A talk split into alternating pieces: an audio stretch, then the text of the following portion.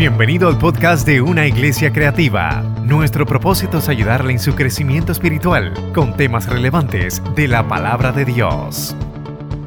Para mí es un honor. ¿Cómo están, iglesia? ¿Están bien, iglesia? Mujeres, ¿cómo están? Yo quiero escucharlas.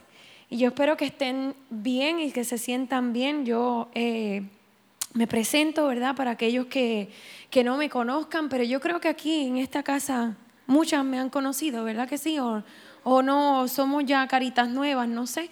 Este, pero yo llevo mucho tiempo viniendo a, a este lugar. Yo, eh, el pastor de ustedes es uno de esos pastores que yo no le puedo decir que no. Eh, es, es, difícil para mí eh, decirle, pastor, no puedo. Son, es él y varios pastores que siempre he tenido en mi corazón decir que sí porque les voy a explicar por qué. Porque cuando yo empecé en el ministerio tiempo completo, eh, y nunca comparto esta historia, me gusta ir directo al mensaje, pero siempre que, que me acuerdo, y me acuerdo de su pastor, y déjenme, sí, esto está apagado, eh, me acuerdo de esto.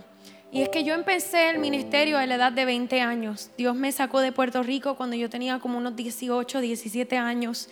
Estuve en Estados Unidos entrenándome, este, estudiando para ser ministro. Volví aquí a, a Puerto Rico, saqué, saqué, mis credenciales bien joven. Eh, seguí con mis credenciales ahora que he podido este, seguir subiendo de, de nivel. ¿Verdad? Y estoy en esas para seguir siendo ordenada y llegar hasta lo último, porque si ya lo empecé, pues lo quiero terminar. Pero su pastor fue el de los primeros que me abrió las puertas. Eh, muchos pastores y muchas personas pensaban que por mi juventud y el yo ser tan joven, y sí yo tenía mis errores, y sí este, hice mis metidas de patas, y sí hice las cosas eh, como todo joven lo hace, a lo apresurado, muchas cosas así, y le metía con todo al ministerio y yo dejaba el pellejo. Eh, pero sí me acuerdo que muchos pastores pues, me rechazaron porque decían que, que, una niña no podía estar predicando en, en, sus iglesias. Yo me acuerdo una vez que fui a una iglesia donde el pastor tenía un culto afuera. Y este, quiero simplemente hablar de esta experiencia de mujer porque quiero que ustedes entiendan y, que ustedes se reflejen en estas historias porque a todas nos pasan distintas áreas de nuestra vida, que somos discriminadas simplemente porque somos mujer. Y recuerdo que cuando llegué me invitó una de las muchachas de la iglesia, una de las jóvenes para ese tiempo, y el culto iba a ser afuera. Así que yo llevé a Masters Commission y yo llevé a mis máster y estábamos empezando y llevé a todas mis chicas en pantalones. ¿Por qué? Porque íbamos a hacer este, un stomp, íbamos a hacer unos bailes, todo era afuera, así que era un alcance evangelístico. Así que yo me preparé para un mensaje evangelístico y me preparé para una presentación afuera. Cuando yo llegué, yo llegué en unos maones, una tichel, tú sabes, normal, tenis. Y el culto lo movieron para adentro, porque el pastor dijo que podía llover y que mejor lo iba a mover para adentro. Hermano, nunca llovió, pero el culto lo movieron adentro, en vez de la cancha del frente. Y recuerdo que él me dijo que yo no podía predicar en su iglesia porque yo tenía pantalones. Y él no me iba a permitir que quien me había invitado a mí, que él no sabía que a mí me habían invitado, que él no sabía pues que yo era tan joven y que a mí me habían invitado a predicar. Yo recuerdo que yo llevé a nuestro pastor de jóvenes para ese entonces en la iglesia porque no me cabían todas las cosas y él tenía una pick y yo donde quiera que iba le decía, vente conmigo porque yo no empecé casada, yo empecé completamente soltera. Mi esposo no estaba en Puerto Rico, este, él no vivía aquí, él es importado, yo lo traje para acá, él se creía que yo iba para allá, pero yo lo traje para acá, hermano. Lleva 14, no, lleva 16 años en Puerto Rico de que él supuestamente venía y me iba a llevar. Supuestamente. Y recuerdo que yo le dije al pastor, le dije, mira, yo no sé qué voy a hacer porque él no quiere y la adoración la están extendiendo y ahora qué yo voy a hacer porque, este, ¿quién va a predicar? O sea, ¿qué, ¿qué, vamos a hacer? Este, tú vas a tener que predicar. Y él le dijo, no, a mí no me invitaron, te invitaron a ti me dijo, esto es lo que tú le vas a decir. Y yo le doy gracias a Dios por hombres de sabiduría y líderes que estuvieron conmigo en ese momento. Me dijo, tú le vas a decir que está bien, que tú te vas a sentar en la congregación con todo tu equipo, no vas a hacer nada y te vas a sentar a recibir la palabra que Él va a traer. Y dije, pues está bien, voy a donde Él, tenía 20 años, bien humilde, le digo, pastor, disculpe, yo pensaba que el culto era afuera, yo no lo quiero ofender, pero yo lo que voy a hacer es esto, yo me voy a sentar y yo voy a simplemente escuchar la palabra que Dios va a traer a través de usted y, y nada, estamos aquí, somos parte del culto y nos gozamos con ustedes. Y él se quedó, bueno, pero yo, yo no estoy preparado. Yo le dije, pues usted me dice. Él le dijo, pues yo la voy a dejar predicar. Y yo le dije, pues está bien. Cuando me fue a introducir, hermanos, dijo, yo no invité a esta predicadora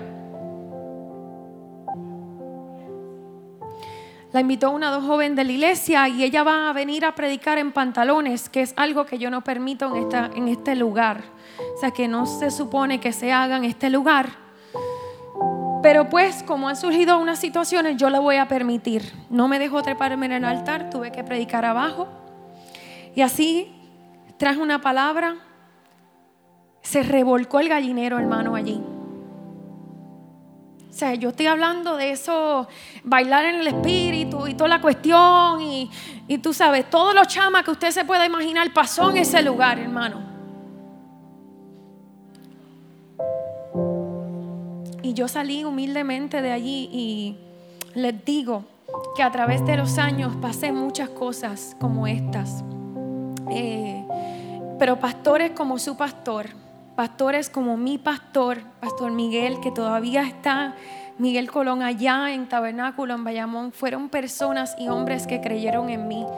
Por eso es que yo respeto a Iván de la Torre como lo respeto como nuestro superintendente, porque fue de los primeros pastores que me abrió la puerta para yo hacer ministerio allá en Añasco, en Mayagüez y en todos esos lugares me abrían las puertas por hombres que creyeron en mujeres valiosas que sí podían. Así que los quiero dejar con eso. Yo ahora mismo tengo 37 años, hermano. Tengo dos hijos. Tengo un niño que cumple 8 años ya mismito y tengo una niña que cumplió 12 años el domingo pasado. Mi casa es una casa de mucho que hacer y es bastante ocupada. Tengo un pastor tiempo completo en una oficina que no lo he podido sacar de mi casa porque todavía no tenemos una oficina propia y estoy loca por llevarle los motetes a otra oficina. Eh, pero todavía no se me ha dado. Ya mismo tenemos una iglesia allá en San Juan. Llevamos siete años, vamos a cumplir ocho años. Somos una iglesia portable. Nosotros montamos y desmontamos, montamos y desmontamos. Cuando vino la pandemia, estamos en la YMCA, nos dijeron, pues déjalo todo montado porque no hay nadie que va a usar ese salón y nosotros vimos la gloria de Dios. Usted no sabe lo que era desmontar todas esas sillas y un escenario completo, un escenario con luces y todos, todos los domingos y montarlo todos los sábados. Así llevamos por siete años, hermano. Y Dios nos ha dado la oportunidad de tener un lugar ahora mismo propio. Estamos casi, casi a punto de mudarnos. Usted lo puede buscar por ahí. Si lo busca en Google, usted busca Teatro Coribante. Y todavía dice Teatro Coribante, pero ya pronto va a decir Iglesia Connected Life. Somos una iglesia bilingüe, tenemos una comunidad de americanos y tenemos una comunidad de puertorriqueños y, este, y dominicanos y, eh, mexicanos y hondureños. Y usted diga, la iglesia de nosotros es un mix eh, y una diversidad completa cuando tú vas de clases sociales y distintas edades que están allí, distintos creeres y estamos en ese que hacer, hermano. Así que ore por nosotros. Nosotros necesitamos rapidito esos permisos que todavía no nos han dado eh, para cuando nosotros nos mudemos poder ejercer y poder fluir allí. Nosotros tenemos un building de 3.500 pies square feet, tres pisos y tenemos mucho para hacer mucho para hacer.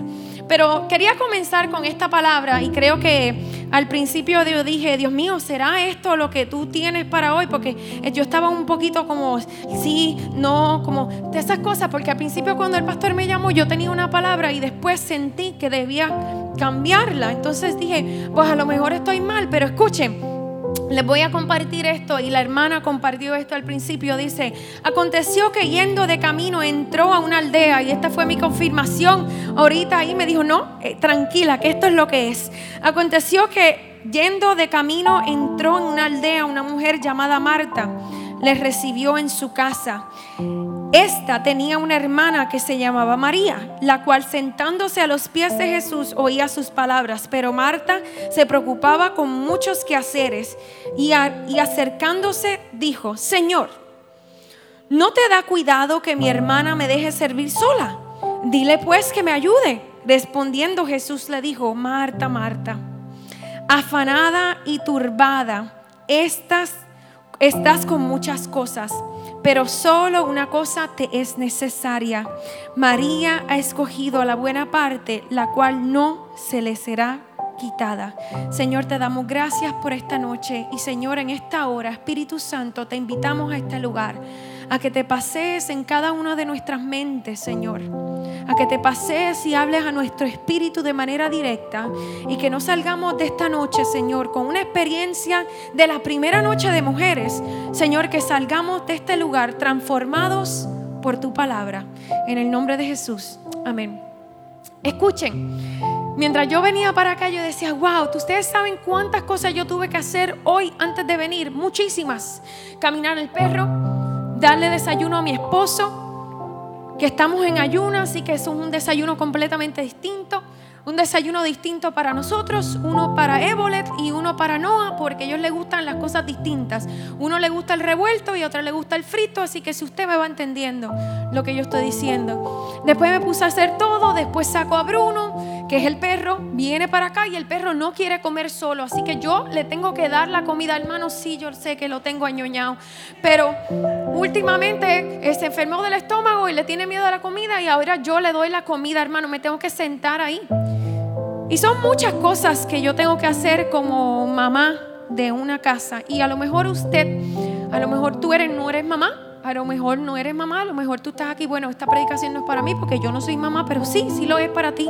A lo mejor tú te levantas, te preparas, eh, te pones en la computadora, te conectas en las clases que tienes que conectarte, tienes que dejar esto para entonces hacer tal asignación porque le dijiste que sí a fulano y que sí a sutano y, y todavía tienes la ropa en la secadora porque ya mami no te lava la ropa o porque vives sola. Entonces tienes que secarla, ponerla para acá. En mi casa ahora mismo hay cuatro televisores de yo no sé qué que van a poner cuatro pantallas en la iglesia, están allí tiradas y eso es un revolú.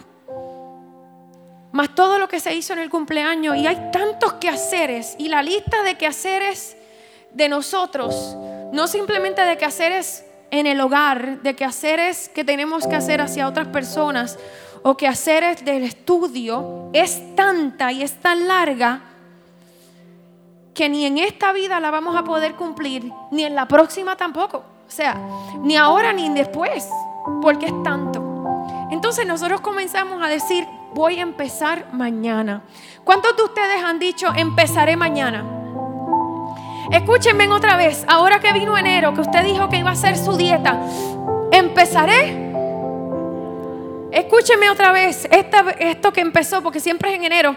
Y empezamos y vamos a correr dos millas. ¿Y cuándo vamos a empezar? Mañana. Vamos a empezar mañana. ¿Cuántas dietas has intentado? Yo quiero ir práctico en el día de hoy en la noche de hoy. Quiero bien práctico, porque a veces fallamos en lo práctico, queremos ser bien espirituales y en lo práctico estamos bien pobres. Entonces no entendemos por qué lo espiritual no podemos conectar y es que nosotros tan siquiera sabemos cómo llegar al Señor, porque en lo práctico no sabemos hacerlo. Entonces tenemos esta falta de espiritualidad y realmente es que en lo práctico es lo que estamos fallando. Escuche, ¿Cuántas de rutinas de ejercicio usted no se ha contratado? Si usted se ha puesto que usted va a hacer, este, mira, yo lo voy a decir aquí, yo voy a hacer Herbalife, yo voy a hacer eWorks, yo voy a hacer el programa de Slim, que, ¿cómo es que se llama? Slim, qué sé yo, eso está por la avenida Piñero, está en mi casa, cambian las fotos a cada rato. este, yo voy a hacer el, es algo de slim, qué sé yo, es una dieta. Yo voy a hacer el keto, yo voy a ser vegano, yo voy a ser pescatarian. Pescatarian es que es vegano y come pescado por el lado porque eso es fake. yo voy a empezar una dieta y usted se inventa una dieta ahí. ¿Y cuándo va a empezar? Te apuntas en el gimnasio. Hermano, yo pagué un gimnasio por un año y fui como seis veces. Hacía más ejercicio en mi casa que en el gimnasio. Me costaba meterme en el carro para ir al gimnasio y tarararara. Siempre he sido de gimnasio, me gusta, pero llegó una temporada en mi vida que el gimnasio como que no iba conmigo. Hermano, y esos chavos ahí de gratis hasta que tuve que ir personal porque ni por teléfono me dejaban cancelar, es que son listos. Tuve que llegar allí y decirme, mira, cancélame, pero ¿estás segura que, que, que me canceles ahora mismo? Que yo no toco este gimnasio. La señora allí, yo, es que bochorno. Había una señora que se, llamía, que se llamaba María que cuando se montaba en la bicicleta, 70 años, hermano, me daba cátedra a mí en esas bicicletas. Hermano, yo no pude con gimnasio. ¿Cuántas veces le ha pasado a usted que usted se apunta en el gimnasio y no lo hace? Hoy yo voy a caminar una milla. Yo voy a caminar una milla, una, una milla o dos millas, por lo menos dos veces a la semana. Y usted coge los martes y los jueves. Bien usted dedicada, lo pone. ¿Y qué pasa? Cuando empieza, lo hizo una vez, lo hizo dos veces. ¿Y qué pasó? Lo dejamos para mañana. No te preocupes que mañana yo alcanzo. Hablamos de lo que queremos hacer. Y cuando llega el momento de hacerlo, tiramos la toalla.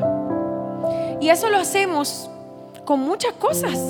Prometemos cumplir a todos, le prometemos cumplir a todos, porque en mi casa yo le cumplo a todo el mundo. Y en su casa yo me imagino que usted le cumple a todo el mundo. Y yo me imagino que usted a la amiga suya usted le cumple. Y al esposo de usted usted le cumple. Y al novio usted le cumple. Y a los hijos usted le cumple. Y todo lo que usted hace y planifica para otras personas lo cumple menos lo que usted se compromete para hacer con usted misma. ¿Cuánto es así? Servimos, servimos, servimos como Marta.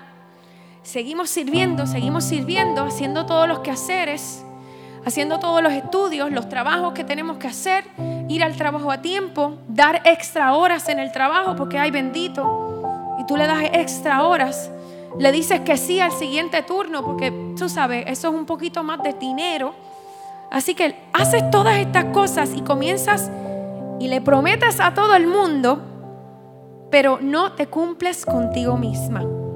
Las primeras promesas que nosotros debemos cumplir son las que nos hacemos a nosotras mismas. A nosotras mismas. Hoy, hoy yo quiero hablarte a ti. Hoy yo quiero que tú te enfoques en ti por un segundo. Quita todo el revolú de tu mente y vamos a enfocarte en ti. Le cumplimos a otras personas, pero nos cancelamos a nosotras. Si nosotras nos preocupáramos más y fueran más importantes las cosas para nosotras, los haríamos. Pero eso quiere decir que nosotras siempre estamos en segundo lugar. Misma. Como dicen por ahí. Esa palabra se ha convertido famosa y hasta una banda. Pero misma es como que para el segundo lugar. Todas cosas son importantes, pero para mí misma quizás no. Porque, y te lo digo así, tú dices, no, porque yo soy importante. Sí, tú eres importante, pero analízate realmente cuánto tú te cancelas a ti misma pues realmente eso que te propusiste entonces no es tan importante. Te lo planteas en tu mente y te das unas plantadas constantemente. No puedo, tú te imaginas, tú te imaginas, escúchate esto, tú te imaginas que tú tengas una amiga y esa amiga tú la invitas a desayunar y te dice, mira, este, me levanté tarde eh, eh, porque anoche me acosté tarde y pues, mira, me levanté tarde, realmente estoy cansada, eh, te tengo que cancelar.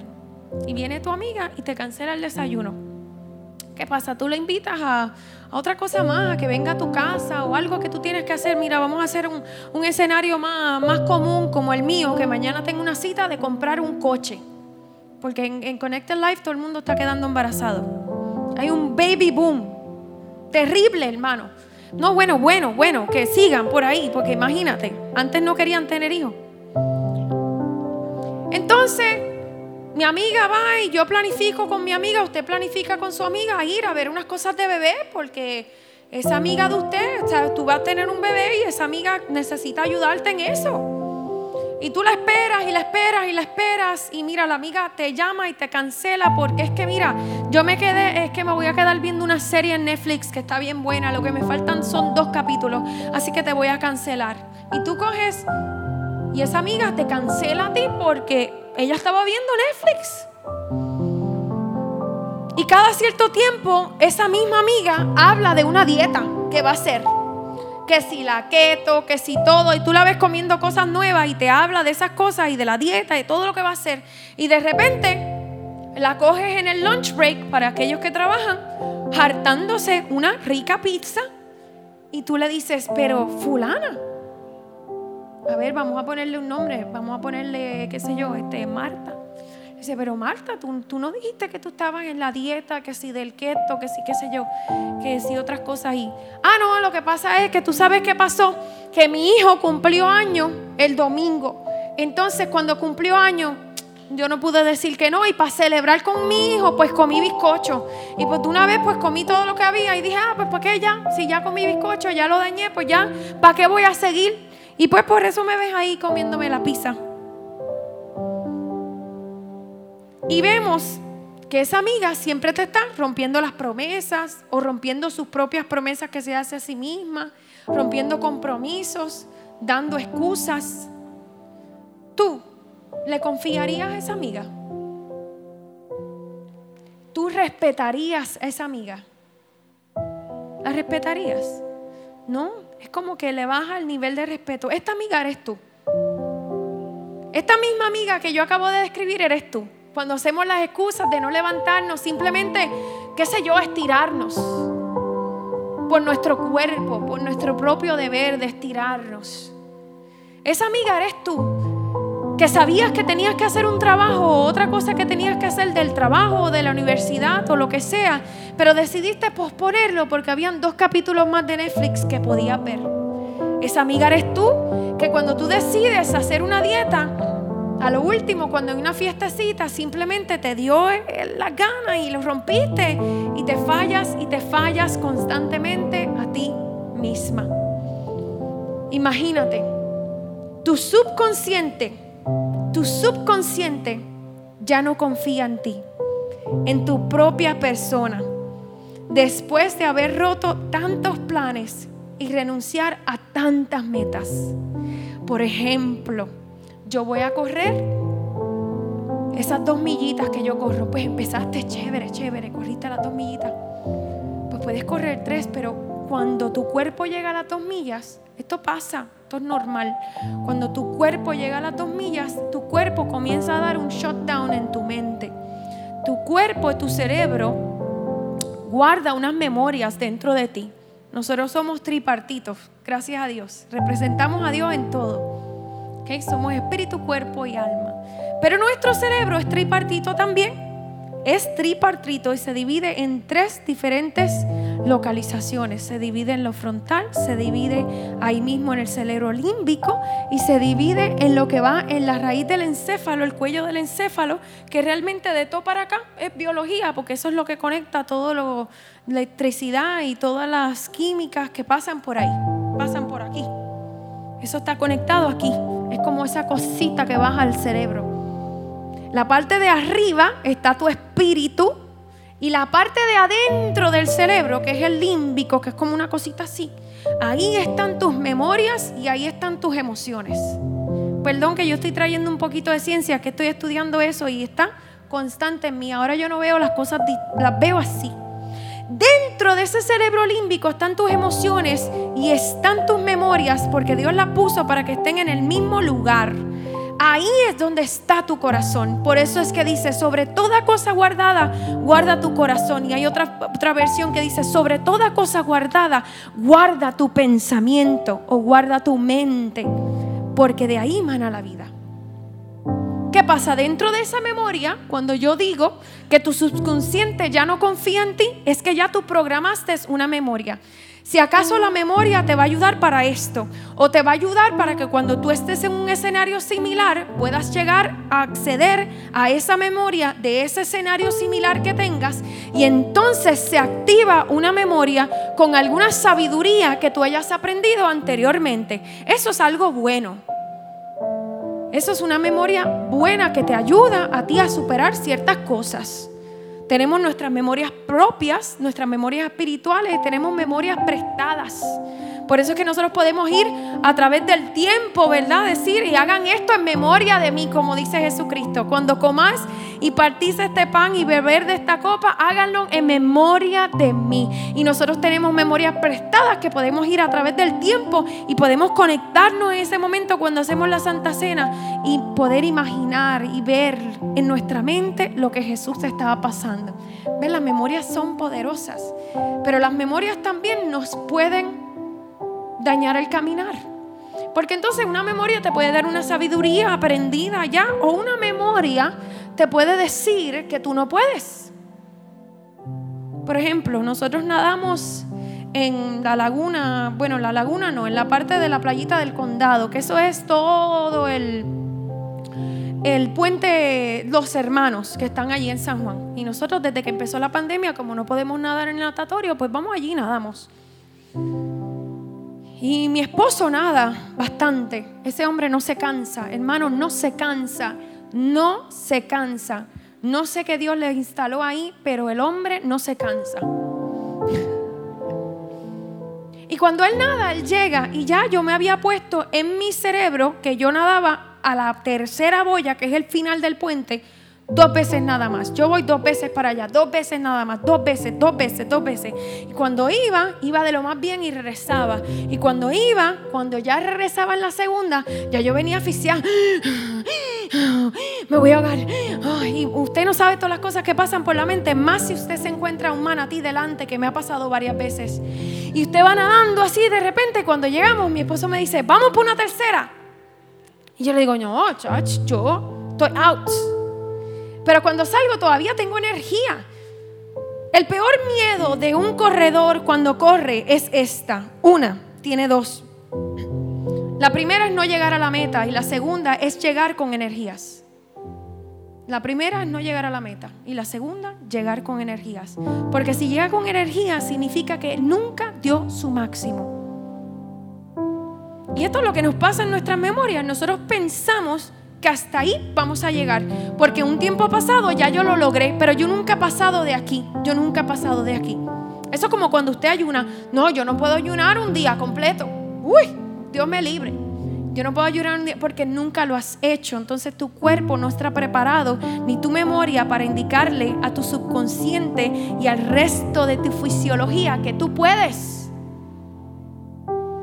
Escuchen bien, porque yo estoy tratando de irme mucho más profundo que simplemente un ayuno. Usted mismo se ha puesto el límite, ustedes mismas se han puesto los límites con lo que Dios quiere hacer con nosotras. Y déjenme decirle que Dios te ha dado un cuerpo, una mente y un espíritu y toda una fisiología para Él cumplir los propósitos que Él tiene para con tu vida a través de ti y Él necesita todo de ti. Él no necesita simplemente el espíritu. Hermano, el espíritu está en el lóbulo frontal, aquí, mira, en la parte de arriba nada más. Ahí está el espíritu de usted. Y eso es lo que usted le está dedicando a Dios. Hermano, por favor. El espíritu, el espíritu, el espíritu está aquí, en un lugar así, así. De lo que el resto de usted es y su fisiología y el resto de su cerebro puede ser capaz de hacer. Pero nos seguimos poniendo excusas, hermano. No. Entonces nuestro subconsciente, cuando llegamos a ese límite que ya ha sido guardado y asesorado ahí, nos dice, hasta aquí llegaste, ya no puedes más nada. No puedes, porque tú sabes cómo tú te pones.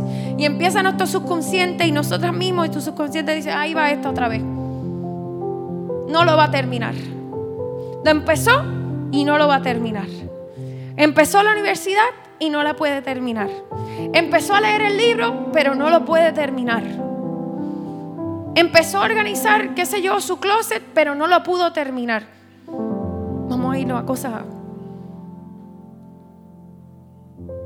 Empezó la dieta, pero no la puede terminar. Empezó a hacer ejercicio, pero no lo pudo continuar.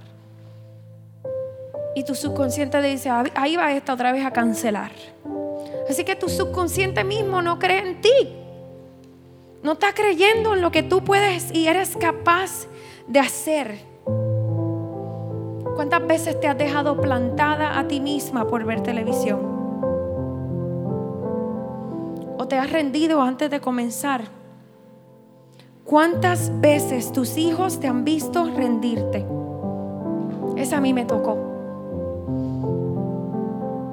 ¿Cuántas veces tus hijos te han visto rendirte? en tu nuevo negocio, emprendiendo algo nuevo que Dios ha puesto en tu corazón, emprendiendo algún ministerio, emprendiendo alguna posición de la iglesia, emprendiendo algo nuevo en tu trabajo, decidiendo no seguir estudiar porque piensas que no puedes. Y la meta es muy alta para tú alcanzarlo y te vas mintiendo a ti mismo. ¿Cuántas veces lo hemos hecho? Nosotros vivimos en una sociedad vaga, vaga, vaga. Nos gustan las cosas fáciles. Nos gusta sentarnos y estar tranquilitos. A veces no hay sentido de responsabilidad y no hay sentido de rendir cuentas. No tenemos a alguien que nos pueda decir, mira, tú dijiste. Y yo me acuerdo cuando yo salía con Bert, este, éramos novios y estábamos aquí en Puerto Rico y él se vino y yo le dije, mira, si tú te quieres casar conmigo y esto va en serio, pues tú tienes que vivir un tiempo en la isla.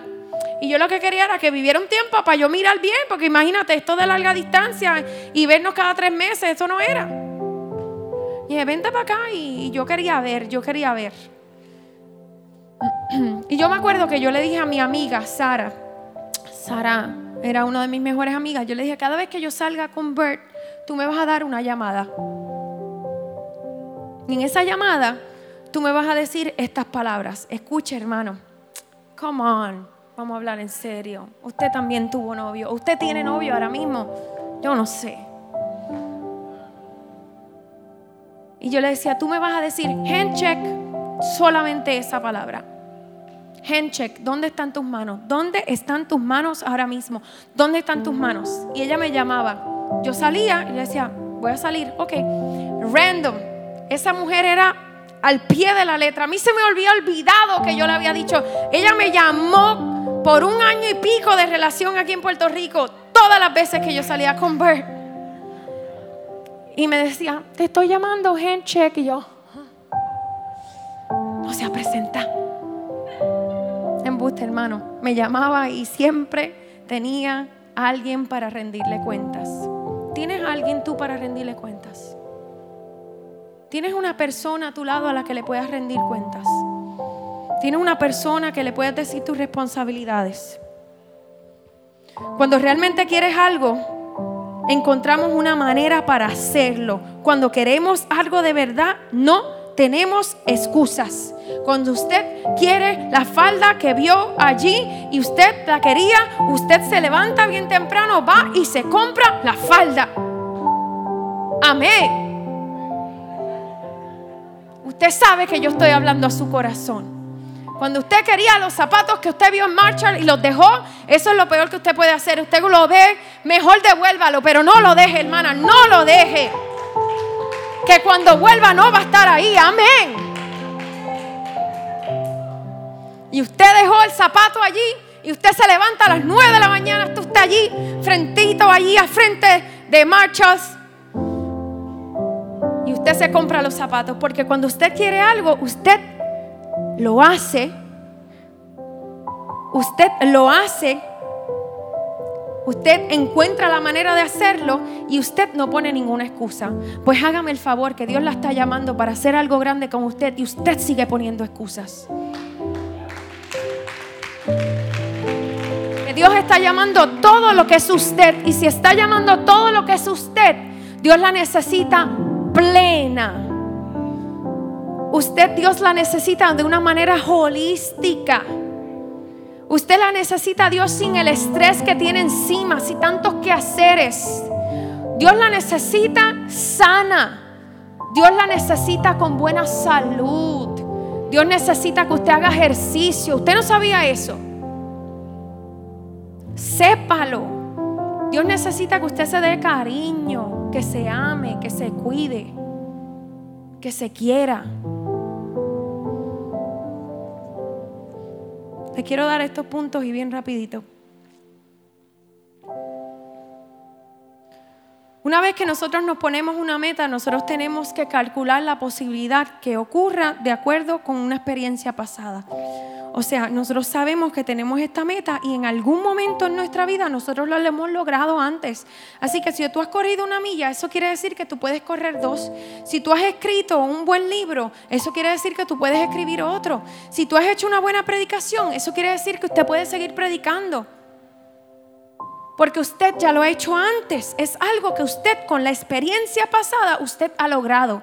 Así que usted puede coger pasos una vez más para ponerlo un poquito más allá, más allá, más allá. Y te fuerzas para que tú crees un nuevo hábito, un nuevo hábito a ti, sin poner excusas.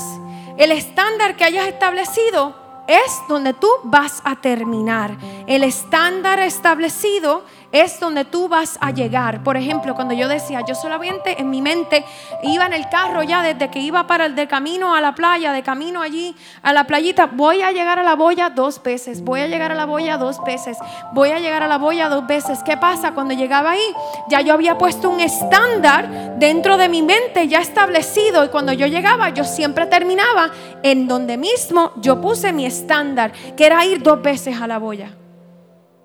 Usted va a ayunar, usted va a hacer una dieta, usted va a dejar algo, usted va a poner unas cosas a un lado, usted va a nadar, usted va a dejar dulces. No sé, ponte una meta. Lo único que se interpone para lograr mis metas, para que tú logres las tuyas, es la capacidad de yo apoyarme a mí misma y recordar mis éxitos pasados. Puedo esto porque ya lo he hecho antes. Nuestras palabras tienen poder y la palabra lo dice, pero nuestras acciones le dan forma a nuestra vida.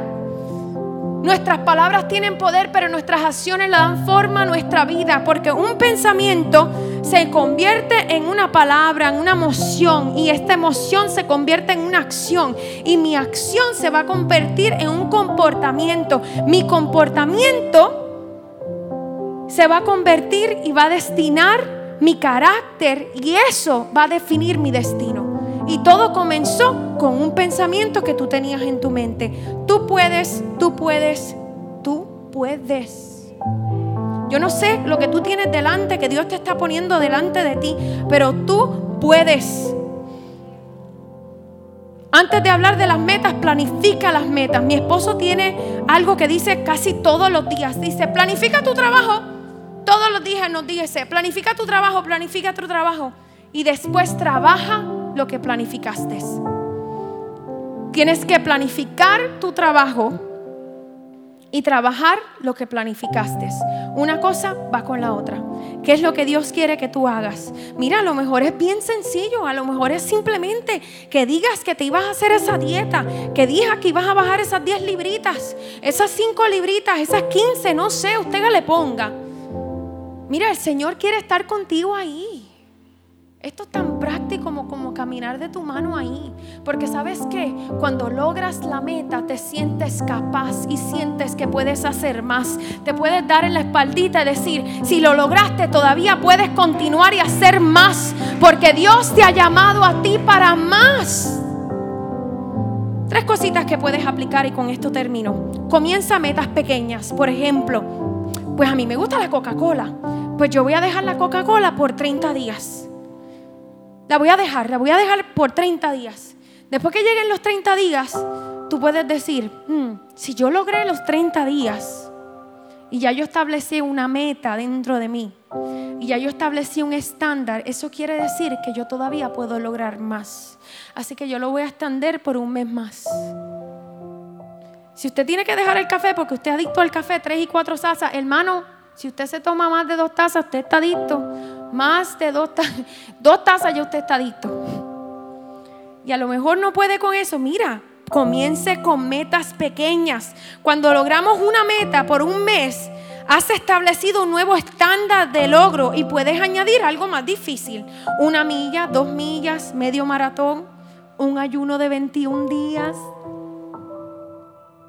sin engañarte. Sin decir, uy, me comí esto, pero empecé el ayuno mañana otra vez porque me comí este pedacito aquí, chiquito.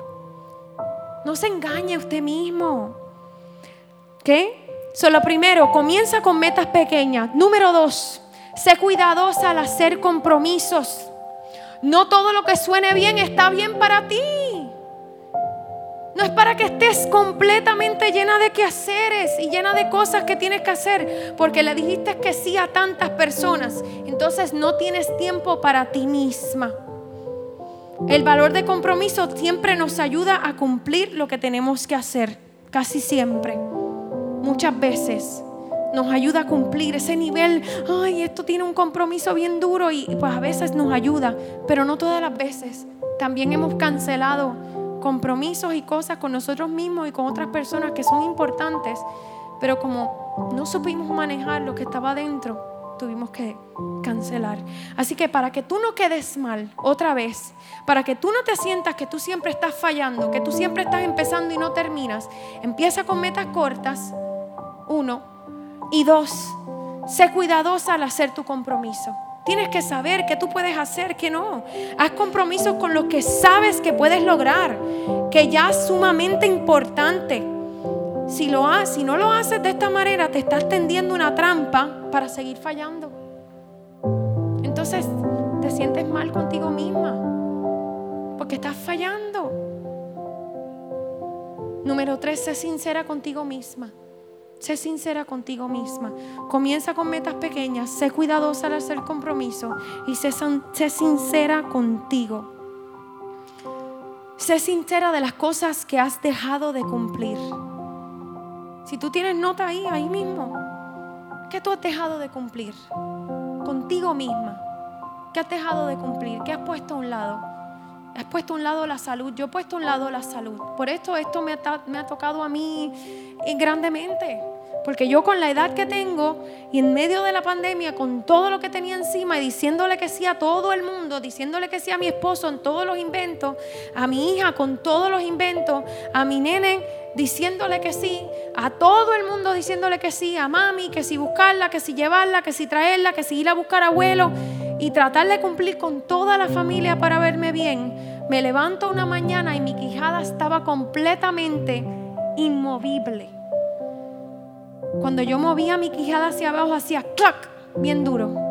Y yo dije, oh my God, me van a tener que hacer una operación y algo. Después, cuando me fui a chequear, lo que yo tenía era un estrés encima de todo lo que yo estaba haciendo. Y se me trancó la quijada. Y hasta que yo no me relajé y descansé en el Señor y hice lo que tenía que hacer, mi quijada no volvió a la normalidad. Así está el vértigo por estrés, Aquí está la parálisis facial que se llama vela. Una parálisis que le pasa a la gente, le puede durar un año, meses, y le pasa por el estrés.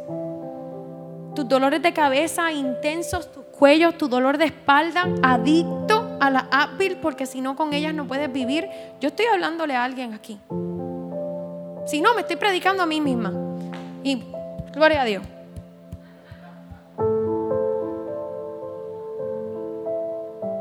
pero usted no se está cuidando a sí mismo, tienes que ser sincera. Las excusas, las cancelaciones a ti misma, tienes que parar. No puedes seguir así. Y por último, a lo mejor tú le dices, Señor, pero es que es que yo no sé cómo hacer eso que tú me estás mandando a hacer. Es que, Señor, yo no sé cómo lograr estas metas que tú estás poniendo delante de mí. Yo no sé. No sé cómo estudiar una maestría. Yo le dije, Señor, ¿por qué tú me estás, tú, me estás poniendo esto de frente, hermano? Yo estoy estudiando una maestría de neurología, neuroteología cristiana. Y eso habla de ciencia, eso es ciencia, hermano, con mezclado con la palabra. Eso es un mejunje y un merecumbe que usted no sabe. Eso tú coges la primera clase de concentración y después por ir para abajo tú tienes que hacer trabajo, investigación de todo. Y yo le dije, Señor, ¿por qué tú me estás llamando a hacer esto si yo no puedo? Y he dicho que sí. Y déjame decirte, ¿qué tú tienes que decir que sí? ¿Qué tú estás diciendo que tú no sabes, que tú no tienes la sabiduría? Déjame decirte algo. Dice en la palabra de Dios de esta manera. Y lo quiero leer así. Feliz el que haya sabiduría, el que obtiene inteligencia. Dice Proverbios 3:13. Y tú dices, pero qué bueno para aquel que tenga sabiduría. Y qué bueno para aquel que nació inteligente. Hermano, yo tengo un ADHD increíble. Usted no sabe cómo yo dileo en mi casa. Yo he aceptado que yo tengo ADHD. That's it. Se lo descubrimos a mi hijo y antes de que se lo diagnosticaran, ya yo me había diagnosticado y también me traté y también lo tengo, hermano. Y dije, pero es que hay otros que nacen con la inteligencia, como yo hacer esto? Y empiezo a limitarme y a limitarme. Y tú te empiezas a limitar por tus condiciones, porque tú nunca estudiaste. Ahora le quiero hablar a, a las que están ahí ya hace tiempo, las veteranas. Dejaste el estudio, dejaste esto, dejaste tantas cosas en tu propia vida simplemente para servirle a otros. Y te dices, es que yo no tengo la sabiduría, yo no tengo la inteligencia. Proverbios 3:13 te dice esto, perdón, Santiago 1.5 te dice eso. Si a alguno de ustedes le falta sabiduría, pídasela a Dios y Él se la dará. Pues Dios da a todos sin limitación y sin hacer reproche alguno. No importa quién usted es, usted le pide a Dios sabiduría y usted le pide a Dios inteligencia y esas metas pequeñas que usted se va a proponer hoy, esta noche, pequeñitas para que no te asusten, usted las va a poder lograr con sabiduría, inteligencia, que va a venir de un Padre Celestial, que va a hacerlo a través de tu cerebro, te va a ministrar, va a llegar a ti, va a transformar tus emociones, va a transformar tus memorias, va a poner, organizar todo eso allá adentro para que tú logres lo que Él te ha propuesto hacer. Porque lo mejor que le podemos ofrendar a Dios es que, mira, hagamos todo lo que Él le plazca hacer con nosotros y con todo lo que somos, con todo y ADHD, con todo y habladora, con todo y lo que eres que no te estás quieta, con todo a lo mejor que eres más pasiva, que no hablas mucho, con todo eso lo que eres tú hoy es lo que Dios quiere utilizar para su gloria y para su honra. Póngase de pie.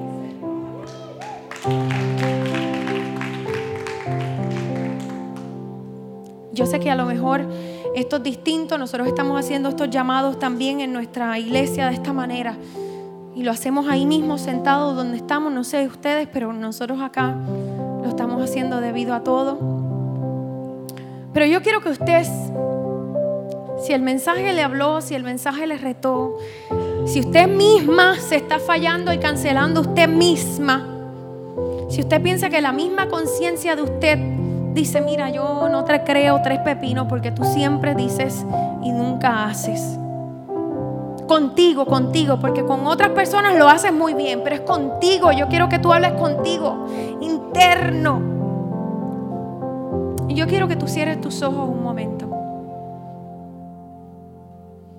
Y entiendas que el Señor tiene un plan perfecto para tu vida. Y que Él todavía no ha alcanzado todo lo que quiere hacer contigo. Mas Él quiere. Señor, te damos gracias por todas estas mujeres, por todas estas personas que están aquí en esta casa. Y yo te pido, Señor, que tu palabra cale a lo más profundo de su corazón. Que ellas empiecen, Señor, poco a poco a hacer lo que tienen que hacer por ellas mismas. Señor, que seamos, Señor, en esta noche y por el resto de nuestros días Asimismo también como María, que fue a tus pies, que se dejó ministrar, que pensó en ella en ese momento, que a lo mejor en otros pensaban que ella no estaba pensando en nadie ni en servir, pero ella estaba pensando, Señor, en estar contigo, en su necesidad, en lo que ella necesitaba. Señor, nos entender que para nosotros poder servirte tenemos que estar bien tenemos que estar sanas. Tenemos que estar completas. Te damos gracias, Señor, en esta noche. Dedicamos nuestra vida a ti y te pedimos que tú cumplas tus propósitos en cada una de nosotras y nosotros podamos, Señor, vivir, escuchen bien, podamos vivir a la altura de tus expectativas con nosotras. A la altura, Señor, de tus expectativas. En el nombre de Jesús te doy gracias. Amén.